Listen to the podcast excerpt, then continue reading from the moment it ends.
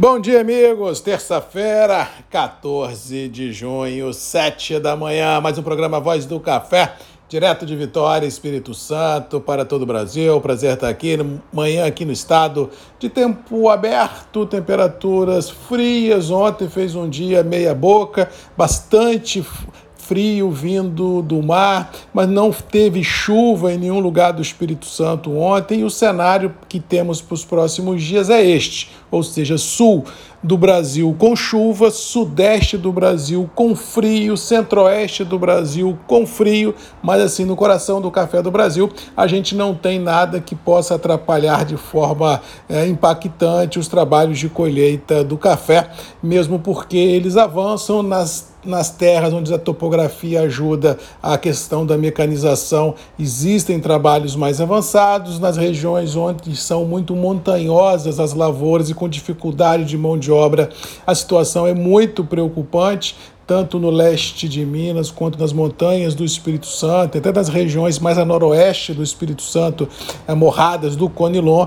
já existem relatos de café secando no pé, passando do momento de panha, uma situação muito frustrante para o produtor e preocupante para o mercado, porque esse atraso do café impacta a liquidez e, por tabela, também a qualidade do fruto a ser ofertada ao mercado. Com relação aos mercados, ontem tivemos um dia nas bolsas muito complicado, ah, com essa possibilidade real de aumento de taxa de juros de forma mais forte nos Estados Unidos, realmente tirou ah, o humor do mercado. Tivemos uma maré vermelha tomando conta de tudo e todos, a sensação de que a recessão aliado à inflação ou seja, a estagna inflação vai tomar conta dos mercados mundo afora, deixou aí alguns operadores de cabelo em pé e o mercado numa situação refém. Resumindo, baixas generalizadas foram presenciadas, desde os mercados de Bitcoin até os mercados acionários, algumas commodities agrícolas, algumas commodities metálicas e até o petróleo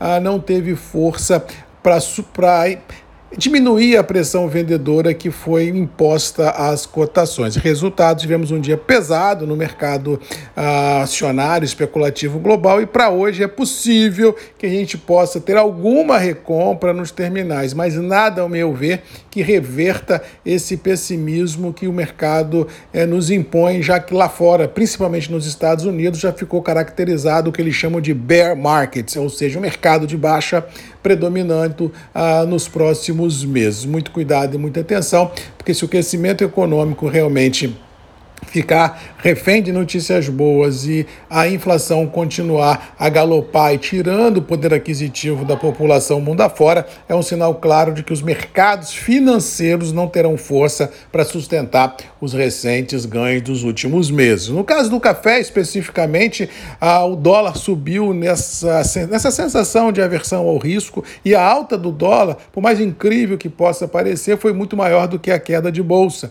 Resumindo, os preços internos do café em reais tanto para Conilon quanto para Arábica, praticamente não se alteraram, em algumas qualidades até subiu um pouquinho. O produtor ah, já vinha reclamando dos preços e com esse tsunami que varre o mercado, preferiu ficar fora, ah, não ofertando o seu café ao mercado e com isso deixou ah, um vácuo muito grande sendo presenciado nas rodas de negociação. Ou seja, ah, em reais, os preços das commodities agrícolas, seja milho, soja, trigo, café, ah, o cacau em reais se mantiveram estabilizados. Em dólar perdeu, porque o dólar galopou e a bolsa caiu, mas em reais não vejo margem para o mercado mudar o perfil não. Eu continuo de opinião, como disse um amigo ontem, de que o agro tem força nas próprias pernas, tem sustentação clara vislumbrando o mercado uh, global e isso pode ser uma boia de salvação nesse mercado maluco que nós vamos ter pela frente. Eu continuo a apostar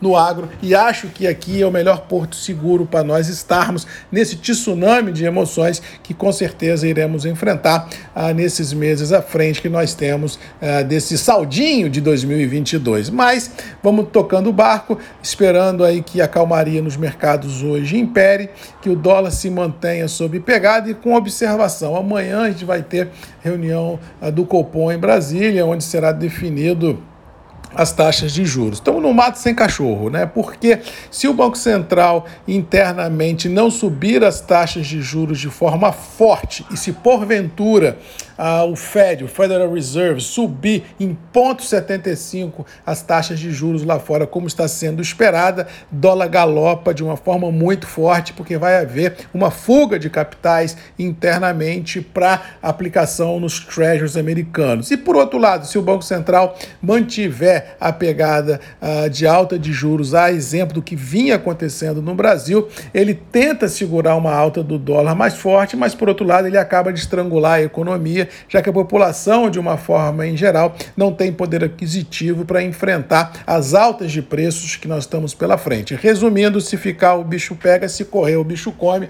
A gente não sabe o que, que o Banco Central vai escolher de menos pior, se subir com força a taxa de juros para inibir uma alta a, a do dólar ou se não subir uma taxa de juros e o bicho pegar de uma vez. Ou seja, é uma sinuca de bico, não sei em sã consciência o que é melhor a fazer, mas eu acho que a princípio, a prevalecendo essa alta nos juros americanos mais fortes, eu acho que o Banco Central brasileiro teria que manter a pegada para segurar um pouco de dólar aqui dentro e, quem sabe, tentar segurar a nossa inflação com maior enxugamento de liquidez no mercado interno. Mas que é uma decisão difícil, isso é fato, e, sinceramente, não queria estar na pele do presidente do Banco Central para tomar essa decisão tão forte que vai ser a reunião do Copom ah, na quarta-feira. No mais, vamos ficando por aqui, desejando a todos aí uma boa terça-feira, que Deus nos abençoe, que a gente possa enfrentar os desafios e vencê-los, e com certeza amanhã, às sete, estaremos aqui aqui apostos às sete da manhã para levar informação a todos vocês e, quem sabe, dar um pouquinho mais de luz nesse caminho tortuoso que tem sido os mercados mundo afora. No mais, boa terça-feira! Um abraço do Marcos Magalhães, da Voz do Café, e até amanhã às sete. Fui! Até lá!